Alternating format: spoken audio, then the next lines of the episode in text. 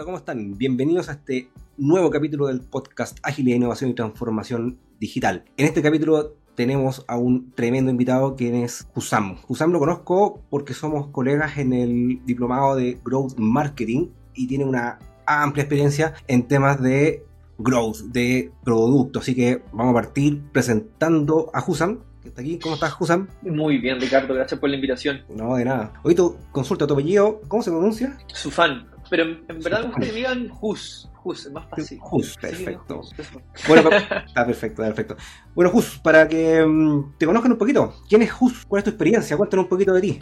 ¿Qué te gusta, qué no te gusta hacer? Oh, voy a empezar desde lo blando primero antes de hablar de pega, porque si no, eso, eso lo dejamos para el final. Eh, soy una persona con mucha curiosidad. Desde, desde, niño me ha gustado a, a, a, aprender a entender cómo funcionan las cosas, siempre, siempre armando, armando y, y desarmando cosas, entendiendo cómo funcionan. Desde chiquitito aprendí a programar, siempre me ha gustado la computación. Eh, hice mi primera mi, primer sitio web a los, a los, 15 años y desde ahí empezó mi amor por las tecnologías. Entonces ahora ver que estamos en, la era de la inteligencia artificial y, y haber empezado ahí es, brutal, brutal. Es brutal el campo. Eh, hoy día, y hoy día que estoy, Hoy día estoy asesorando a distintas startups en temas de growth, eh, haciendo clases también y trabajando con gente de afuera de, de, de, Chile y de afuera de Chile. En eso estoy hoy día. ¿Hoy día como independiente? ¿No estás trabajando en alguna empresa en particular? Hoy día me, me lancé a la vida y estoy de independencia. Al igual que tú como con tu consultora, yo así como Hus,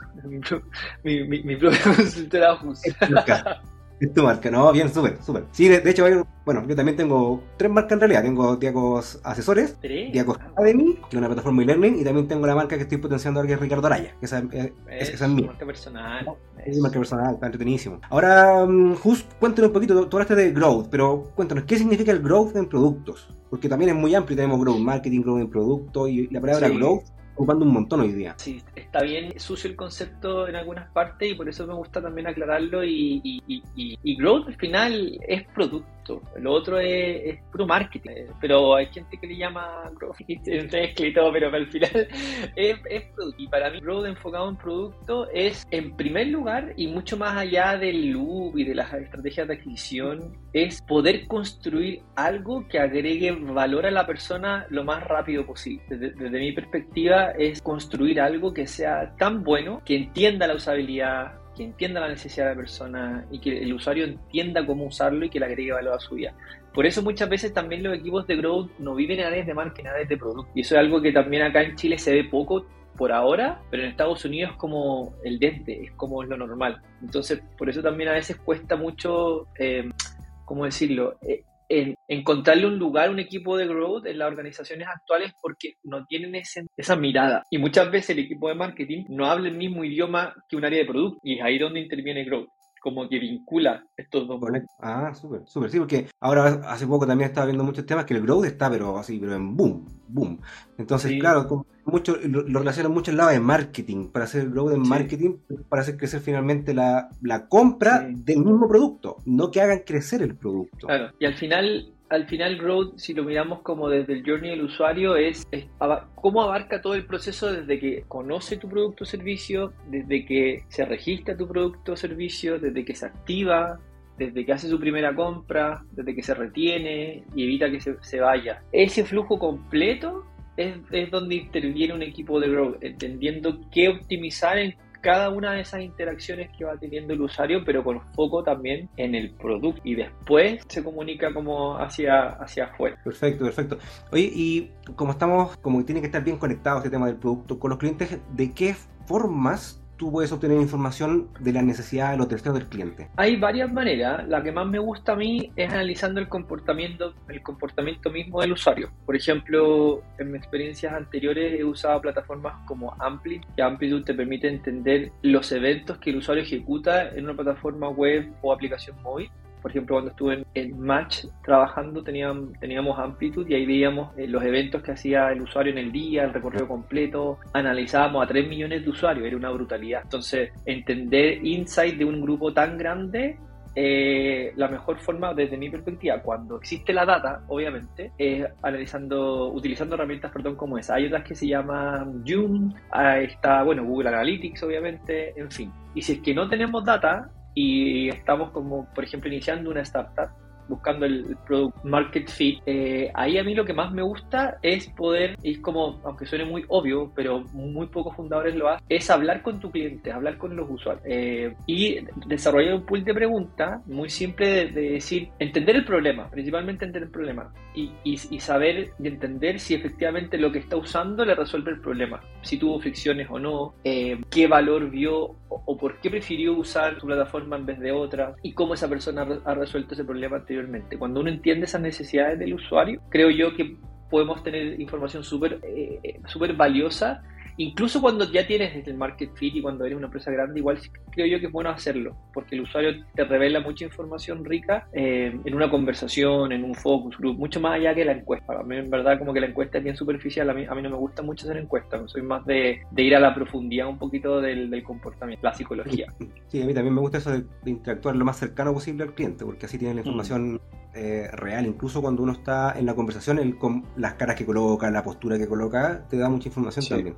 Y con respecto a eso, una vez que uno ya está haciendo crecer el producto, por ejemplo, ¿qué métricas serían interesantes para evaluar esta, este éxito de crecimiento del producto? Yo sé que va a depender del tipo de producto, porque por ejemplo tienes productos de suscripciones, un producto de un pago único, ¿Cómo, ¿Qué aconsejarías tú de, algunos indicadores con respecto a eso? Hay, hay un concepto que, que, para mi sorpresa no mucha gente conoce, que es, es la North Star Metric. La, North Star Metric es, la, es tu métrica norte, como dice el nombre, de tu negocio. ¿Ya? Por ejemplo, la métrica norte de la, de, la empresa Spotify es el tiempo que un usuario escucha música. ¿Y por qué es el tiempo? En el caso de Spotify, es porque mientras más tiempo un usuario gratuito esté en Spotify, es mayor la cantidad de canciones que escucha y mayor, y mayor cantidad de anuncios que le puede incluir eh, Spotify en su, en su tiempo, por lo tanto genera un mayor revenue con ese usuario. Entonces, mientras más tiempo, más anuncios, más revenue. Pero no es el revenue, es el tiempo. Entonces, en, ese sentido, creo que cada empresa tiene que buscar cuál es su North Star Metric que como consecuencia te genera revenue. Pero muchas empresas dicen, obvio que mi métrica no es el revenue, y es una consecuencia de algo, no es el objetivo. ¿ya? Lo mismo en el caso, otro ejemplo, en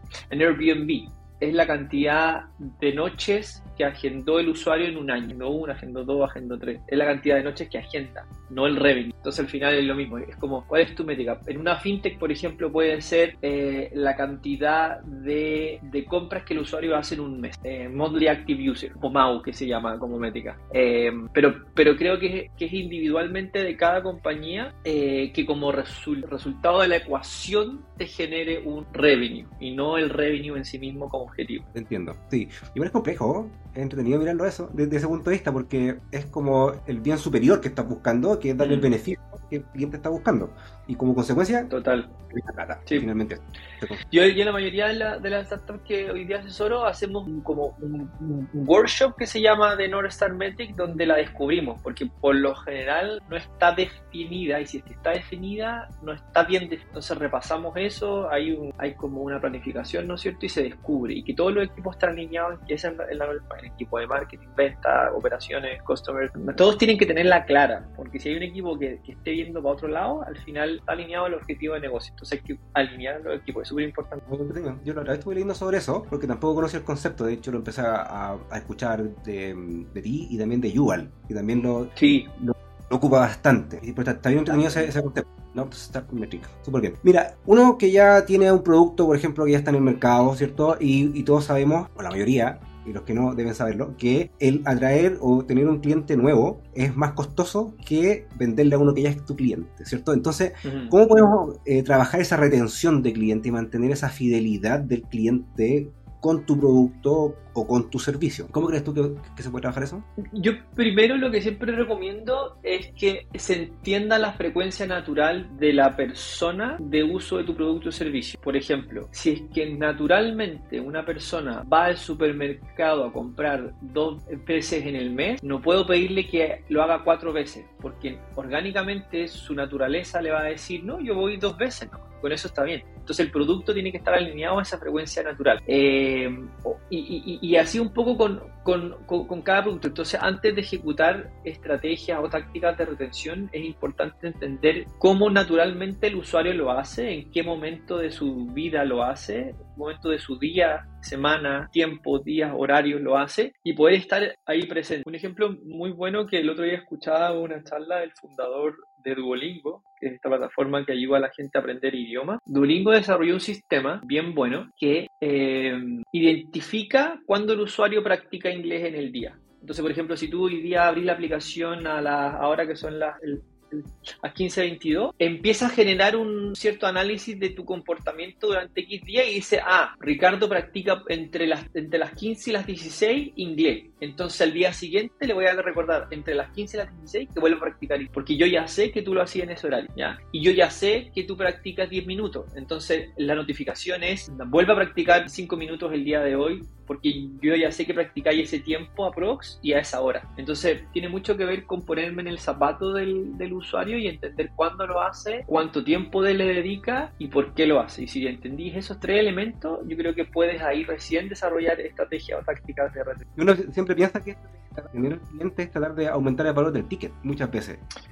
es que eso sería como más, más como un como una selling eh, o aumentar el, el, net dollar retention que se llama, que, cuando un usuario ya te compró algo, ¿cómo hago que ese 100% de, de mi lifetime value sea 110 o 120 o, o, o más como para poder extraer un mayor excedente. Y claro, es mucho más eficiente venderle a un cliente un nuevo plan, un nuevo feature, un nuevo producto, que salir a buscar un, un, nuevo. Siempre es más caro ir a buscar un cliente nuevo, eh, en cualquier industria, por, lo general, al menos en las que yo he estudiado pero, pero, pero claramente, y, para eso se requiere estrategia, o sea, no es llegar y volver a venderle a un cliente otro servicio, otra cosa, si es que no lo necesita. Entonces, ¿cómo, cómo desarrollas tu producto que te permita hacer eso? Un buen ejemplo de eso es, es, lo que hace HubSpot. Uno entra por algo en eh, CRM y después te empieza a querer mandar mail, quieres hacer landing, quieres no sé qué. Ahora, ahora compró Clear, una plataforma que, que te identifica quién es tu prospecto, quién es la información, quién es la empresa como, como que te enriquece la, la, información del lead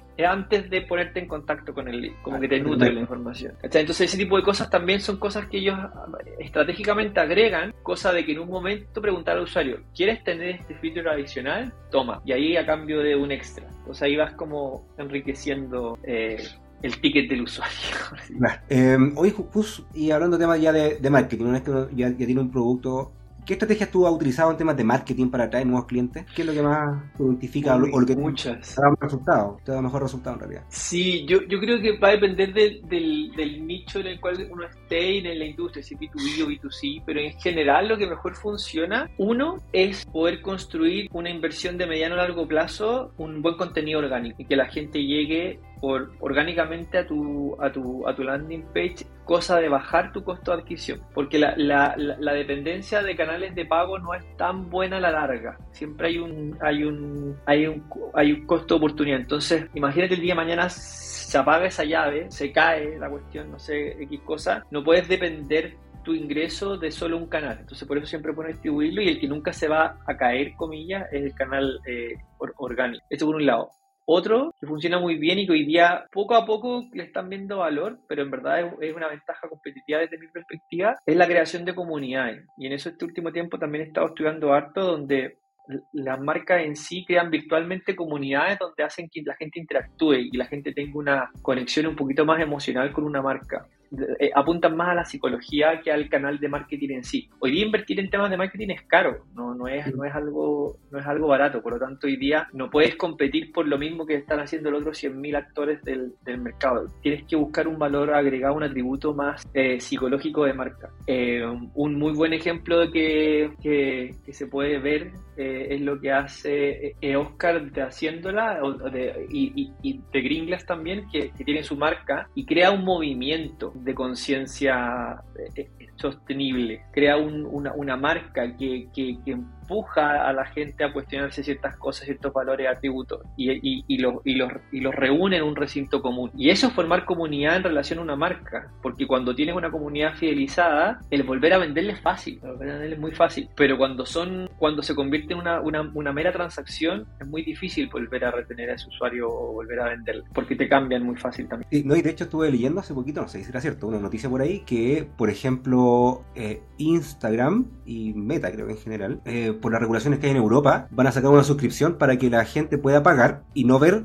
promociones. Entonces eso también va a impactar súper fuerte, especialmente a la, a la startup que, que, van a, que dependen del, del ads. Con, con mayor razón empieza a tomar esa, es más peso, diría yo, el tema de orgánico y comunidad, porque, eh, claro, si yo tengo un presupuesto millonario, enciendo la llave, te muestro el ad todo el rato, taca, taca, taca, taca, y, y claro, efectivamente como que, como que no es justa la, la, pelea, por decirlo así, con otros competidores. Entonces yo creo que esto también es una estrategia, si es que si esto es, fuese verdad, siendo súper honesto, no, no la había leído, pero si fuese así, hace sentido porque al final lo que están haciendo es que las empresas se pueden diferenciar porque en verdad están entregando valor a la gente con lo que están haciendo. Un valor de contenido, un valor de marca, de producto, servicio. Entonces, lo que hace a ti obligarte cómo entregas el el mayor valor posible con tu producto o servicio, eh, a pesar de que no tengas un presupuesto alto de, de, de marketing. A mí me parece genial. Tranqui. Ya. Y ahora con respecto a tu, a tu, experiencia, ¿cuáles han sido los principales desafíos que has enfrentado en hacer crecer un producto? ¿Qué es lo más complejo? Yo creo que lo más complejo y divertido es, a veces los desafíos empresariales tienen como foco hacer que un usuario use algo, pero quizás ese algo no es un buen producto, no, no, no, no soluciona algo real de buena manera. Entonces, ¿por qué obligar a los equipos de marketing, venta o growth a forzar algo que en verdad es producto malo?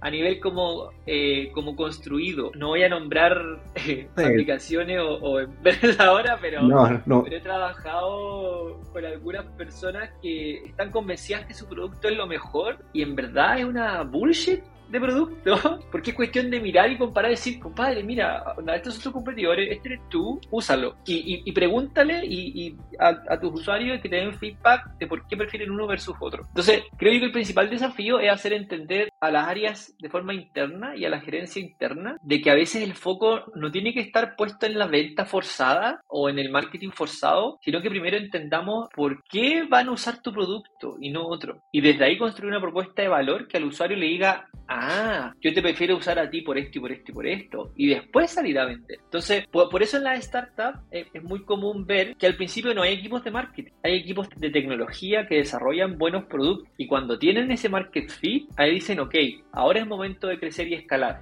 y de ahí se van a buscar recursos y equipos de marketing y growth con el fin de escalar la visibilidad del producto. Pero al principio es construir algo bueno, algo de calidad, que resuelva un problema real. Entonces, creo que el principal problema, sobre todo en el mundo corporativo, es que que no porque tu producto lo hiciste tú, a la gente lo va a usar y le va a servir y le va a gustar. Hay que, hay que ponerse en los zapatos del cliente y desde ahí construir. Eso yo diría que es el principal desafío que es muy común ver en empresas de, de en verdad, de todos los tamaños, diría yo. Sí, y de hecho, bueno, eso también pasa mucho cuando se dice que, no sé, especialmente en temas de emprendimiento, que el emprendedor se enamora de su producto y no se da cuenta que su producto no resuelve claro, nada. Claro. Pero absolutamente no resuelve nada, es una basura y con el y disculpen la palabra, pero hay productos que no sirven, que son realmente una basura y que lo ocupáis un rato, te metí y por la pura experiencia, los primeros 10 segundos de experiencia, sí, no, esta cuestión no no va a funcionar, chao. ¿Y, ¿Y quedó? ¿Y la descargaste o la usaste o te inscribiste y nunca más volviste y te acordaste que existía esa cosa? Entonces, creo que lo más importante es poner, es poner los focos de growth en el producto, cosa de entender bien si lo que estamos haciendo está o no en el camino correcto. Y si no, volvamos para atrás, iteremos, mejoremos y, y que sea un, un, una, un, proceso de mejora continua permanente, como que no sea ya, ahora está el producto listo, sea siempre ir mejorando, porque es tu única única ventaja competitiva el poder mejorar tu producto. No hay más. Súper. Oye, mira, y con respecto a eso, porque ya hemos hablado harto de, de, de clientes, retenerlos, buscarlos, ¿cierto? Todo este tema de crecimiento. Pero ahora, ¿qué metodologías o framework o herramientas tú podrías recomendar para hacer estos procesos de growth? Mm.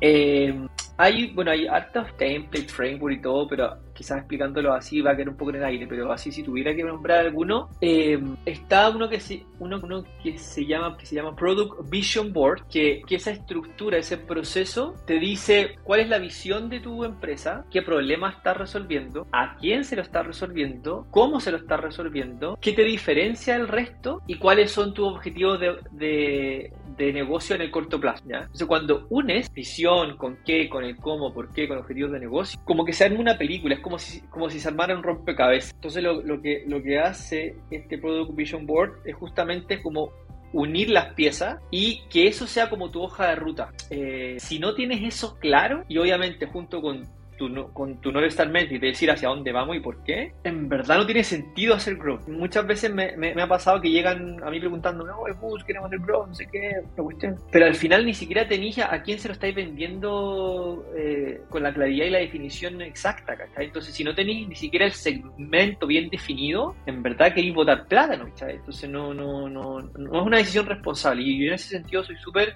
crítico de cuándo hacer growth y por qué. Porque al final a mí la gente me, me busca o me, o, o, o me, me contrata porque necesitan una, una visión más responsable de cuándo hacerlo, cómo hacerlo y por qué hacerlo. Entonces, el, el, valor está ahí, en, en, en, identificar una estrategia de negocio y si esa estrategia o no hoy día está preparada con el fin de buscar ese crecimiento. Porque también puede pasar, lo, lo he vivido, por eso lo menciono, es que podéis buscar crecimiento cuando no estás preparado para absorber ese crecimiento y te puede quedar la cagada, porque se te pueden llenar de usuarios molestos, que tuvieron una mala experiencia, que no les respondiste en el momento que tú estás prometiendo y te puede, y te puede llegar a, a a, quemar la marca o el producto. Entonces, no es una decisión trivial el apretar el botoncito y que la cosa escale. Es una decisión sumamente delicada, donde en verdad podéis tener un problema no menor si lo haces en el momento eh, no apropiado o con los recursos no apropiados.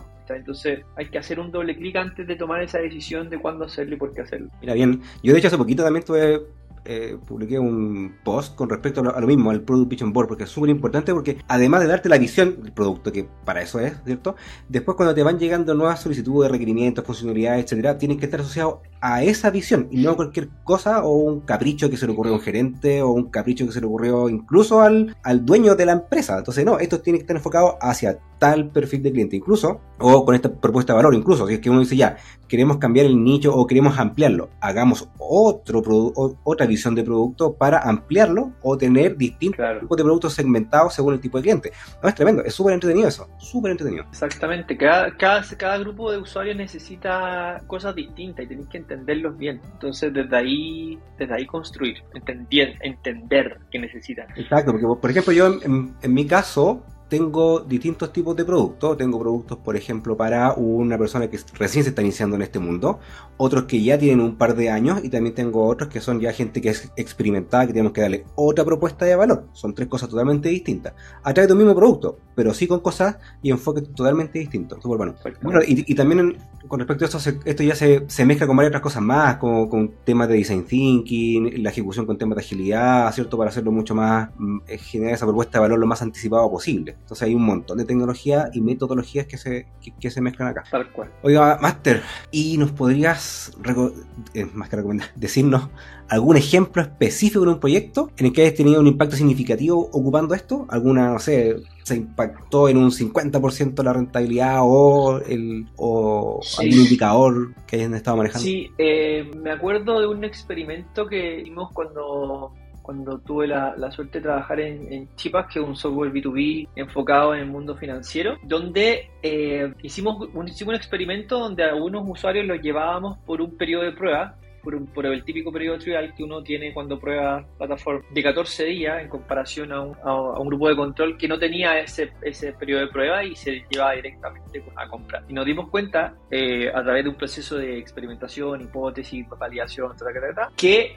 el usuario que, que, pasaba, por ejemplo, por un periodo de, de prueba, duplicaba la conversión de, de, de, compra en promedio a la que no tenía ese, esa, ese digamos, esa, eh, eh, esa cercanía con el producto antes de tomar la decisión de, de compra. Entonces ahí te das cuenta la importancia que puede ser para un usuario de percibir el valor ante tu producto o servicio antes de pedirle que meta la tarjeta de crédito, que compre o que etcétera, etcétera, etcétera. Entonces, mientras más tú le adelantes el momento que se llama en el mundo del ese como el, como, como el aha moment, de decirle, wow, efectivamente esto me resuelve el problema de forma efectiva, buenísimo. Eso te ayuda a preparar la cancha, cosa que el usuario pueda tomar la decisión lo más rápido posible. Entonces, ese fue un muy buen experimento que me acuerdo ahora. Ahora en mi cabeza tengo que fue el, el, doble prácticamente, pero puede ser un poco menos, un poco más. Pero, pero era significativa la diferencia entre un usuario que pasaba el trial y un usuario que, que no lo vivía. Ese diría yo que fue un, un, buen, un buen experimento. Otro también muy entretenido en el mundo más B2C fue con el programa referido de,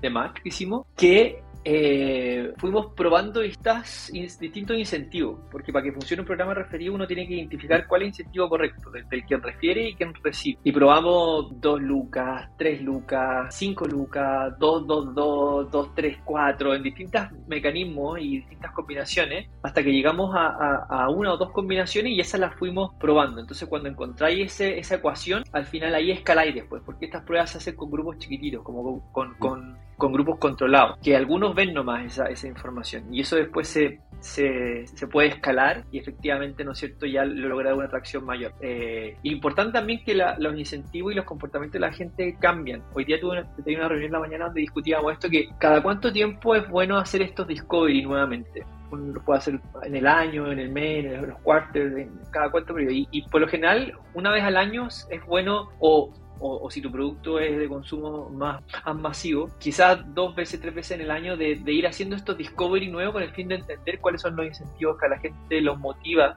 a tomar ciertas decisiones, ciertos triggers. Y ahí es bueno una encuesta en profundidad, un focus o algo, cosa de que te permite entender cuál es el nuevo comportamiento. El mejor, el mejor ejemplo de eso es si analizamos lo que fue en, en la pandemia, por ejemplo, y después de la pandemia, los comportamientos cambiaron la, las decisiones cambiaron, los estilos de vida cambiaron, entonces claramente no podías ofrecerle de la misma manera tus productos o servicios a la, a la gente. Eh, ahora tienes que reinventar tu oferta, tu propuesta de valor. Entonces yo creo que, que es muy interesante el, ir un poco al ritmo de los comportamientos de cambio de los usuarios. No, bien, súper. O sea, de hecho, todo este tema de growth y todo, todo, tiene mucho que ver con experimentación. O sea, no todo va a funcionar a la primera. O sea, también hay que dejarlo como súper clarito que uno tiene que ir probando. La mayoría de las cosas no. No, de hecho, de hecho por ejemplo, un tema que yo hice una vez, eh, cuando estábamos partiendo con la, con, con, la empresa, nosotros al principio cobrábamos el curso eh, con el pago por transferencia, o sea, ir a un curso que era caro. Entonces, ¿qué hicimos después? Como dijimos, ya, y más encima que Ponte tú, nadie, no sé, llegaba alguien, no me conocía y le, le decía, no sé, pásame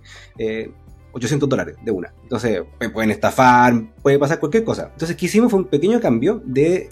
Y, y aparte que era costoso, ¿no es cierto? No todos tenían la, la, plata en efectivo. Dijimos, bueno, veamos con tarjeta de crédito. Y ahí ocupamos una plataforma intermediaria. Y claro, es, y eso nos disparó las ventas, pero increíble. O sea, fue una cuestión, pero muy, muy bueno. Solamente cambiando el sistema de pago. Y después lo que hicimos. Imagínate. Claro, y, y, fue chiquitito el cambio, pero claro, como lo podéis pagar en cuota, accedimos a un mundo de gente que no tenía la plata en ese momento. Y le facilitamos eso. Y lo otro que hicimos también, que funcionó bastante bien, fue que eh, en vez de que nos pagaran el curso completo al inicio, nos pagaran un porcentaje pequeñito, no sé, 50 dólares, 30 dólares, y después de la primera clase cobrábamos el resto como modo de garantía, para que no se sintieran de ese miedo, mi más en pandemia, que mm. tuvieron muchas estafas y cosas por el estilo, y también, boom, se dispararon las ventas de nuevo. ¿Y tu costo fue igual de 800 o lo bajaste? No, después lo tuvimos que bajar por un tema de, eh, de mercado, bajaron mucho los precios, entonces después lo tuvimos que, que bajar, pero aún así, con el pago con tarjeta, se amplió mucho. O sea, de hecho, nosotros fuimos de los primeros que empezamos claro. a cobrar con tarjeta. Entonces, eso también nos disparó las ventas, pero ter terriblemente bien. lo, pasamos súper bien con eso. Qué bueno. Sí, entonces, claro, y como que queda ahí como para la, para la audiencia que no todo funciona. Algunas cosas yo también he experimentado y cosas que definitivamente he perdido un montón de plata, pero hay que arriesgarse, porque cuando uno le pega el palo al gato con, con lo que está haciendo, funciona. Hay que probar, probar, probar, probar y y no, no, quedarse con la duda de qué pasa si hago esto. Ah, hazlo. Exactamente. Hazlo y prueba. Exactamente. Ejecuta y de ahí toma decisiones. Oye, Jusan, muchas gracias por tu tiempo. Eh, te quiero agradecer también compartido ah, tu, tu, experiencia y cuéntanos dónde te puede encontrar la gente que quiere aprender de ti y que, que te siga. Que se metan a, a, a mi link, a, me busquen por Kusam Sufan, les va a salir al tiro. No hay mucho. no, no, eh, eh, no hay mucho. o en mi blog, superstack.com, que también ahí escribo a veces temas de, de. Como que ahora tengo un poco de botado, pero lo voy a retomar en Gloria Majestas, que, que, he andado con harta cosa, pero, pero, pero en LinkedIn o ese blog, ahí está, está perfecto. Perfecto, igual vamos a dejar tus tu redes sociales aquí en, el, en, la descripción, ¿vale? Eso, vale. excelente. Así que eso, José, muchas gracias por tu tiempo y para todos, nos vemos en el próximo capítulo. Un abrazo. Vale, crack, abrazo. abrazo.